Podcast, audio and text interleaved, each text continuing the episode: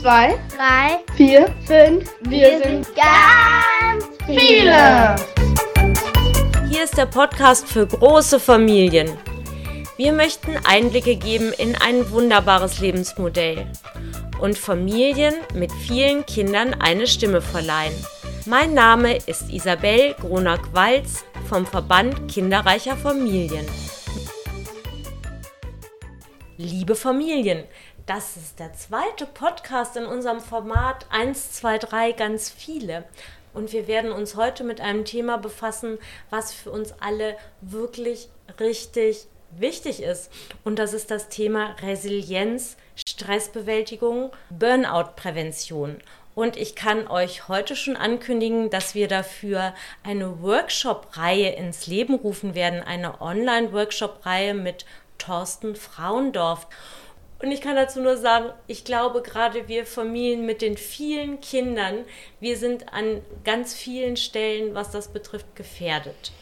Mir gegenüber sitzt Thorsten Frauendorf, der ist Dozent an der VHS, vierfacher Vater, das heißt, er weiß ganz genau, wovon wir sprechen, Promi-Coach und Resilienztrainer. Thorsten, du bist vierfacher Vater. Beschreib doch mal einen typischen Tag. Ja, hallo erstmal, liebe Isabel. Danke, dass du mich zu diesem Podcast eingeladen hast. Ja, jetzt hatte ich das Glück, dass ich natürlich eine unglaubliche äh, Organisationsgenie als Frau hatte, die eine absolute Self-made Hero-Übermutter mit der ich mir alles teilen konnte. Aber wie sah so ein Tag aus? Äh, morgens super früh raus, für zig Leute Frühstück machen. Jeder hat was zu mäkeln. Der eine will dies, der andere will das. Äh, du musst die Zeit im Auge behalten. Äh, für den einen geht es in die Kindergarten, für den anderen geht es in die Kinderkrippe, für den nächsten geht es in die Grundschule und für den übernächsten ins Gymnasium. Alles musst du im Auge behalten. Da gab es schon Diskussionen bei den einen beim Anziehen, bei den anderen bei äh, wann kommst du wieder, hast du alles dabei, Hausaufgaben gemacht. So, dann große Logistik mit Hin- und Herfahren. So, was machst du dann? Machst deinen Haushalt, musst mittags vorbereiten, wieder für zig Leute, äh, wo du schon genau weißt, da mäkelt der eine, da mäkelt der andere. So, dann stehen Hausaufgaben an. Äh, da weißt du auch wieder ganz genau, das eine Kind hat Lust drauf, das andere nicht. Äh, du weißt schon wieder, was die Lehrer sagen werden. Du weißt schon wieder im Vorfeld, mit wem du was lernen musst, um nur halbwegs äh, Gymnasium zu schaffen. Um, äh, meine Frau hat äh, bestimmt dreimal das Gymnasium gemacht, weil Lehrer kein Verständnis haben, dass eine Familie mit sehr vielen Kindern einfach mal ein bisschen mehr, mehr Support brauchen vielleicht. So, was machst du nach den Hausaufgaben, wenn noch Zeit ist? Das eine Kind zum Sport, das andere zum Ballett, das nächste zum Schwimmen, dann die ganze Truppe wieder abholen. Ach ja, arbeiten musste ja auch noch irgendwie. Meine Frau ist nachmittags äh, arbeiten gegangen, hat äh, Ballettunterricht gegeben und ich war dann nachmittags für die Kids zuständig und äh, habe dann vormittags sozusagen äh, kreativ gearbeitet, muss Konzepte schreiben, Geld verhandeln, Rechnungen hinterherrennen äh, und auch Sachen nacharbeiten. So kommen die Kids vom Sport, äh, vom Ballett, vom Schwimmen, äh, ist wieder Abendbrot angesagt, da muss wieder was aufgetischt werden. Es, äh, auch da gibt es wieder Diskussionen und alle möglichen Sachen, die sich über den Tag angehäuft haben. Äh, der Teenie hat das Problem, das Kleinkind hat jenes Problem. Du musst bei allen zuhören. Du willst ein perfekter Vater sein, du willst eine perfekte Mutter sein, du willst ein perfekter Partner sein, du willst äh, natürlich auch deinen Job halbwegs in Ordnung bringen und da funktionieren, das Geld ranholen. Und äh, ja, dann liegst du dann abends platt im Bett, hast keine Zeit für dich gehabt keine Zeit für einen Partner, keine Zeit für die Freunde und bist dann natürlich in einer Stressfalle, weil das sind Sachen, wofür du Zeit einplanen musst. Und das war bei mir natürlich auch ein langer Weg. Und jetzt ist es eingespielt, aber es gibt auch immer wieder Momente, in denen man dann immer wieder mal an seine Grenzen kommt. Das ist natürlich auch bei resilienten Menschen so. Auch die sind nicht frei von Schicksalsschlägen und Krisen, nur sie wissen, wie man sie bewältigt. Und ja, das Interessante oder das, was wir alle wissen als Väter und Mütter von Großfamilien, ist die Fremdbestimmtheit, das Gefühl von Fremdbestimmtheit. Und das ist das, was man wirklich ablegen muss. Man muss nicht sagen, ich bin nicht fremdbestimmt, ich bin selbstbestimmt, weil das macht den Stress. Ne? Dann kann ich mich abends hinlegen und sagen, morgen geht's weiter und jeden einzelnen Tag als einzelnen Tag sehen und bloß nicht nach vorne schauen, zu weit oder nach hinten. Da habe ich mich wunderbar wiederfinden können, besonders in der Beschreibung des Tages mit vielen Kindern, mit vielen Altersgruppen. Ja, ich merke gerade, ich glaube, das habe ich wirklich ganz, ganz dringend nötig, diese Resilienz. Jetzt wüsste ich gerne, was, ähm, was bedeutet das? Wie werde ich resilienter? Was muss ich tun? Genau, was können wir genau tun? Also die Resilienzexperten empfehlen, die Wissenschaftler empfehlen erstmal tatsächlich mit einer speziellen Stresstestung, mit einer Stressdiagnostik für sich herauszufinden, wo sind meine Punkte, an denen ich mich gestresst fühle, was sind meine Verhaltensweisen, die dazu führen, damit ich das äh, proaktiv ändern kann. Gleichzeitig äh, gibt es noch eine andere Testung, die dann auch relevant ist, und das ist sozusagen die Stärkentestung, dass ich mir anschaue, was sind meine Charakterstärken, auf welche Ressourcen kann ich zurückgreifen. Und die ganz entscheidende Frage, die dabei hilfreich ist, wie habe ich Stresssituationen in der Vergangenheit bewältigt? Wie habe ich Krisensituationen mit welchen Methoden und mit welchen Eigenschaften habe ich das eigentlich geschafft? Darauf kann ich dann ableiten, wie ich vielleicht kommende Krisen und Stresssituationen bewältigen kann.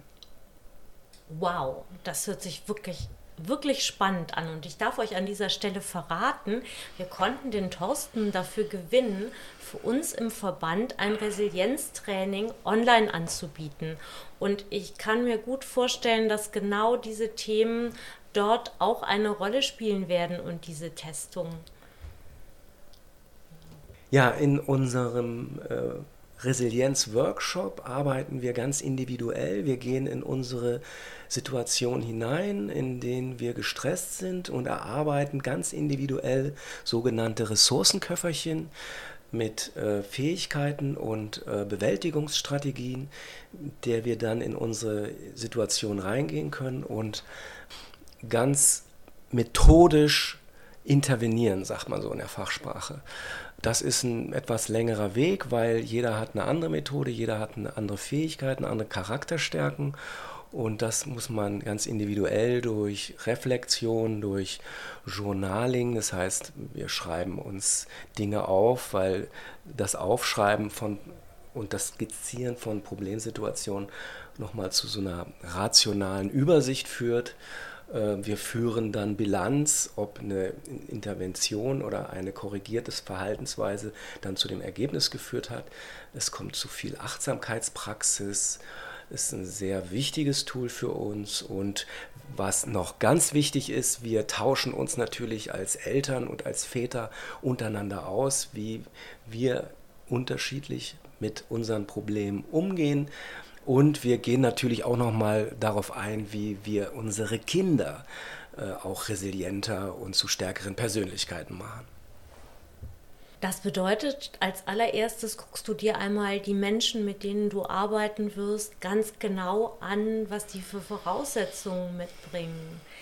Sag mal, was macht denn eigentlich resiliente Menschen aus? Was sind die Faktoren? Ja, das ist eine sehr gute Frage. Äh, dazu gibt es verschiedenste Modelle. Äh, es gibt die sogenannten sieben Säulen der Resilienz. Eine wichtige Säule ist beispielsweise die Emotionssteuerung, dass ich in der Lage bin, quasi äh, ein erwünschtes Verhalten hervorzurufen und eben nicht in mein wie sagt man so schön, in mein äh, konditioniertes Stressverhalten hineingleite. Es gibt äh, einen weiteren Faktor, das ist die Impulskontrolle. Wie auch der Name da schon sagt, mache ich mir bewusst, welcher Gedankenimpuls, welcher Handlungsimpuls mich immer wieder in die Sackgasse führt. Äh, resiliente Menschen sind sich über ihre Impulse bewusst und korrigieren die.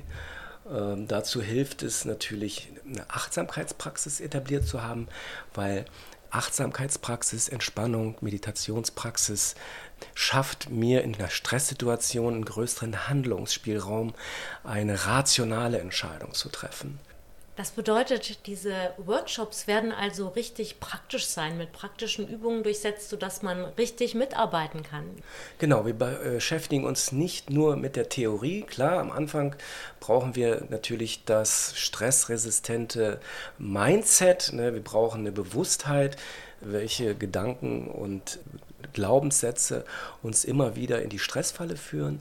Aber ganz entscheidend sind natürlich Praxisübungen und dazu gehören unter anderem die Gedankenmeditation, es die Atemmeditation, es gibt das Angebot, dass man sich selbst eigenständig mit Yoga beschäftigt und für sich herausfindet, welche Praxis entspannt mich eigentlich. Das muss nicht immer Yoga oder Meditation sein, das kann einfach auch etwas sein, was mir Spaß macht, wo ich zu mir finde. Das kann Kochen sein, es kann Sport sein, es kann Lesen sein. Und das ist sozusagen die Reise, auf die man geht. Und das ist auch ein Prozess. Ne, Resilienz ist ein Training, ist ein dynamischer Prozess mit sehr viel Probieren, Austesten und man macht erfahrungsgemäß schon allein mit dem Aufschreiben von Problemen und der, des Bilanzziehens schon sehr große Fortschritte. Also ich persönlich komme, wenn ich jetzt mal auf die Resilienzfaktoren zurückkomme, eigentlich schon nur mit zwei aus in einer Stresssituation, ne, dass ich mich frage, wie kann ich das Problem jetzt einfach lösen und was ist der optimistischste Ansatz daran? Und schon entsteht gar kein Stress für mich und ich kann mich komplett auf die Lösung konzentrieren. Das ist eben, das hört sich jetzt zwar einfach an, aber das ist das, was wir eigentlich in einer Stresssituation nicht machen. Wir konzentrieren uns nicht auf die Lösung und wir sind meistens nicht optimistisch. Und ein weiterer Faktor in dem Zusammenhang, um nochmal auf deine vorgängige Frage einzugehen, ist auch die Kausalanalyse als dritter Faktor für Resilienz, dass wir uns bewusst machen, was ist die Ursache und der Zusammenhang, der uns zu diesem Problem geführt hat. Daraus kann ich eine Lösungsstrategie ableiten. Ne? Ein vierter Resilienzfaktor ist zum Beispiel die Selbstwirksamkeit, auch genannt Selbstwirksamkeitserwartung, dass ich mir wirklich bewusst darüber bin, was für Möglichkeiten ich habe und was für Fähigkeiten ich habe und dass ich auch fest daran glaube, in der Situation diese Fähigkeiten abzurufen. Auch ein ganz wichtiger Resilienzfaktor. Genauso wie Optimismus.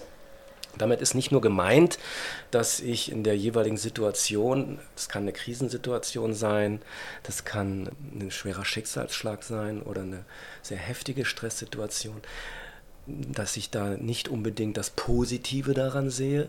Das ist in vielen Situationen nicht möglich, sondern Optimismus in dem Falle heißt, dass ich das Beste aus dieser schwierigen Situation mache und mich frage, was ist das Beste aus dieser Situation? In kleinen, realistischen Schritten. Ganz wichtig. Ein weiterer Faktor ist die Akzeptanz. Ganz wichtiger Resilienzfaktor, der unglaublich viele Ressourcen freisetzt wenn ich eine Situation als schwierig akzeptiere, wird für mich der Blick frei auf die Lösung. Wenn ich dagegen ankämpfe, bin ich eigentlich schon beschränkt. Genauso ist es auch mit der Akzeptanz meiner Unzulänglichkeiten, der Akzeptanz meines Charakters, meiner Schwächen, all dessen, was ich an mir nicht mag und auch der Akzeptanz dessen, was ich an dem anderen nicht mag oder an der Situation nicht mag. Alles das löst Kämpfe aus und kostet unfassbar viel Kraft. Und äh, sich über die Kraft der Akzeptanz bewusst zu werden, hilft dann auch wieder in der jeweiligen Situation. Ein weiteres wichtiges Merkmal für resiliente Menschen ist die Fähigkeit der Kommunikation. Das heißt, dass ich einfach in der Situation in der Lage bin, mich adäquat auszudrücken und dem anderen gegenüber ganz klar artikulieren kann, was jetzt mein Problem ist und was mein Ziel ist. Mit der ruhigen Ausformulierung der Problemsituation beruhige ich mich selber und kann auch wieder rationale Entscheidungen treffen. Ich glaube, das ist wahrscheinlich das wo ich sofort einsteige. Denn genau diese Ruhe, die ist das, was mir in stressigen Situationen fehlt. Und ich habe mich auch schon dabei erwischt, dass ich dann die Kinder angebrüllt habe, mhm. obwohl es eigentlich mein Stress war und gar nicht der Stress der Kinder. Und das ist etwas, was ich unglaublich gerne lernen würde. Und ich glaube, da geht es ganz, ganz vielen Eltern so, genau und dann ruhig zu bleiben. Da sprichst du eine Thematik an, die wir als Eltern alle kennen. Es gibt, glaube ich, kaum jemanden, der nicht schon mal äh, äh, sein Kind angebrüllt hat. Für uns bedeutet das, wenn wir laut werden, dass eine Grenze überschritten wurde. Entweder eine Stressgrenze, eine emotionale Grenze oder eine Energiegrenze. Entweder habe ich sie selber überschritten oder jemand anders hat sie überschritten, vielleicht auch unsere Kinder. Wichtig in so einer Situation ist natürlich zunächst einmal, sich zu entschuldigen, aber auch den Kindern ganz offen und ehrlich zu kommunizieren, dass man eben seine Grenze und seine Schwächen erreicht hat und dass es aber auch alles wieder gut ist und dass du eben auch, je nachdem wie alt das Kind ist, kann man auch um Hilfe bitten und fragen, könntest du das verstehen, könntest du dich da zurücknehmen, könntest du da leiser sein, könntest du für mich da, ja, das ist jetzt vielleicht ein bisschen groß gesagt, aber Mitgefühl entwickeln. Ne? Eine Mama und ein Vater werden auch mal laut und es ist einfach auch wichtig für Kinder zu sehen, dass auch Eltern, und da brauchen wir uns nicht für zu schämen, ist auch wichtig, dass Kinder das lernen, dass wir unsere Grenzen haben. Ja, also ich als Mutter von Teenagerkindern kann an der Stelle nur sagen, ich glaube, das ist ein ganz, ganz wichtiger Schritt, zu erkennen, das werden langsam erwachsene Menschen und ich kann von denen auch Verständnis erwarten, was ich vielleicht von einer Dreijährigen noch nicht erwarten kann.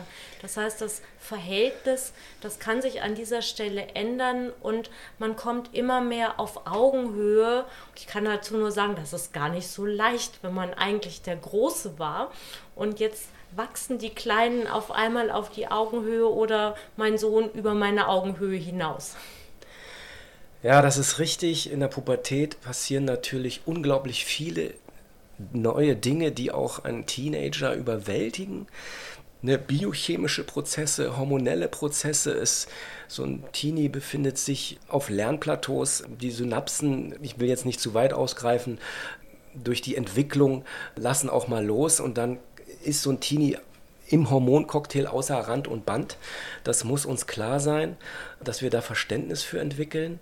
Und andererseits ist es auch wichtig, dass so ein Teenie sich abgrenzt und lernt, auf eigenen Füßen zu stehen. Und das ist dann sehr oft ein sehr schmerzhafter Prozess, diese, ja, diesen Absprung auch als Eltern zu schaffen. Ne? Und je enger man da festhält, je mehr Einfluss man ausübt und umso schwerer und so größer wird der Widerstand natürlich auch. Das ist eine Situation, die für beide Seiten sehr, sehr schwierig ist und für die es eigentlich auch sehr häufig keine adäquate Lösung gibt, muss ich sagen, aus meiner Erfahrung. Da heißt es aushalten, aushalten und hoffen und sich am Ende eines Streits immer wieder versöhnen. Stichwort Achtsamkeit. Was bedeutet in diesem Zusammenhang Achtsamkeit? Mit mir selber, mit den anderen? Ja, die Achtsamkeit ist natürlich, äh, um mal allgemein zu sprechen, ein sehr mächtiges Mindset oder eine sehr mächtige Technik.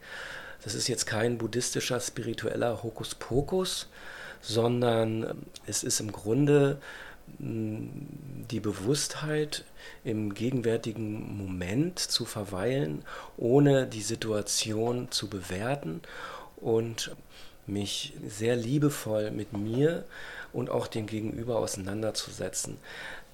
Achtsamkeitspraxis, da gibt es einmal die informelle und die formelle Achtsamkeitspraxis. Die formelle Achtsamkeitspraxis ist tatsächlich, sich mal einfach hinzusetzen und zur Ruhe zu kommen, sich beispielsweise, da reichen manchmal auch sieben Minuten aus, wenn man auch so zu Gedankenkreisen neigt und zu, zu Sorgenkarussellen, da reicht es oft einfach mal aus, sich sieben Minuten hinzusetzen und sich auf seinen Atem zu konzentrieren. Dabei ist es nicht wichtig, die ganze Zeit konzentriert zu bleiben, sondern die Übung besteht eigentlich darin, beim Abschweifen der Gedanken wieder zurückzukommen mit der Konzentration auf den Atem. Dieses Abschweifen und wieder zurückfinden, das ist der eigentliche Achtsamkeitsmuskel, das eigentliche Achtsamkeitsmuskeltraining. Ganz wichtig dabei, wenn man anfängt, ist, dass man sich nicht ein Ziel setzt und in einen neuen Leistungsdruck kommt, sondern dass man sich mit dem tatsächlich paradoxen Ziel dahinsetzt, nichts erreichen zu müssen und sehr liebevoll auch mit sich in diese Praxis hineinbegibt. Und wie ich vorhin schon gesagt habe, der Effekt von Achtsamkeitspraxis ist enorm. Also wir sind liebevoller zu uns selber. Das ist wissenschaftlich erforscht. Also die Erforschung der formellen Achtsamkeitspraxis, also des Hinsetzens, des Meditierens, des Konzentrierens auf den Atem, ist sehr weit fortgeschritten. Die Effekte auf unser Gehirn, auf unsere Hirnstrukturen, die unsere Gedanken und unser Verhalten beeinflusst, ist sehr positiv. Und man merkt es tatsächlich schon nach wenigen Tagen, dass man tatsächlich in seinen Stresssituationen eine längere Entscheidungsfähigkeit bekommt. Wenn man normalerweise impulshaft reagiert, merkt man auf einmal nach Achtsamkeitspraxis, dass viele Sekunden der Ruhe vergehen und dann kann ich, wenn ich das Achtsamkeitsmindset habe oder eben auch das Resilienz-Mindset über gewisse Faktoren Bescheid weiß, die hilfreiches Verhalten hervorrufen, dann kann ich diese dann in diesem Zeitraum, der mir durch Achtsamkeitspraxis geschenkt wird, äh, mein Verhalten korrigieren. Und das dann auch zu bilanzieren, das führt dann Schritt für Schritt dazu, dass wir tatsächlich ruhigere, liebevollere, stressresistentere Menschen werden, die weniger anfällig sind für Burnout, weniger anfällig für Depressionen und für Angstzustände und Sorgen. Wow. Ich habe jetzt richtig Lust auf das Training. Ich freue mich schon so richtig darauf.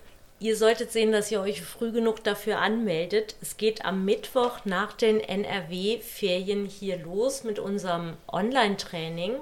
Und ihr könnt euch dazu ab jetzt anmelden auf unserer Homepage www.kinderreichefamilien.de. Und ich habe noch eine andere Überraschung für euch. Der Thorsten wird live und in Farbe beim Familienfest in der Jahrhunderthalle in Bochum sein und wird dort mit euch einen Schnupperkurs veranstalten. Ich würde mich riesig freuen, wenn ihr am 18.06. zu uns zum NRW Familienfest kommen würdet. Wir haben dort einen Stand, es wird auch Spiele geben und es gibt auch sonst viele Attraktionen für die ganze Familie. Thorsten, das war ein super schönes, super interessantes Gespräch. Ich möchte mich ganz herzlich bei dir bedanken und freue mich schon sehr, sehr, sehr auf weitere interessante Themen mit dir. Ja, ich bedanke mich auch, dass ich mich hier ein kleines bisschen mit meinen Erfahrungen einbringen kann und äh, muss wirklich sagen, dass mir das äh, aus meiner eigenen Erfahrung als mehrfacher Vater und vielen Stresssituationen wirklich ein großes Anliegen ist, äh, meine Erfahrungen und Möglichkeiten zu teilen und freue mich auf rege Beteiligung und wünsche euch viel Glück mit euren vielen, vielen Kindern. Lasst euch nicht unterkriegen. Liebe Familien, das war der Podcast 1, 2, 3, ganz viele vom Verband Kinderreicher Familien. Mein Name ist Isabel Gronack-Balz und ich hoffe sehr, wir sehen uns am 18.06. am Familienfest NRW in Bochum. Tschüss!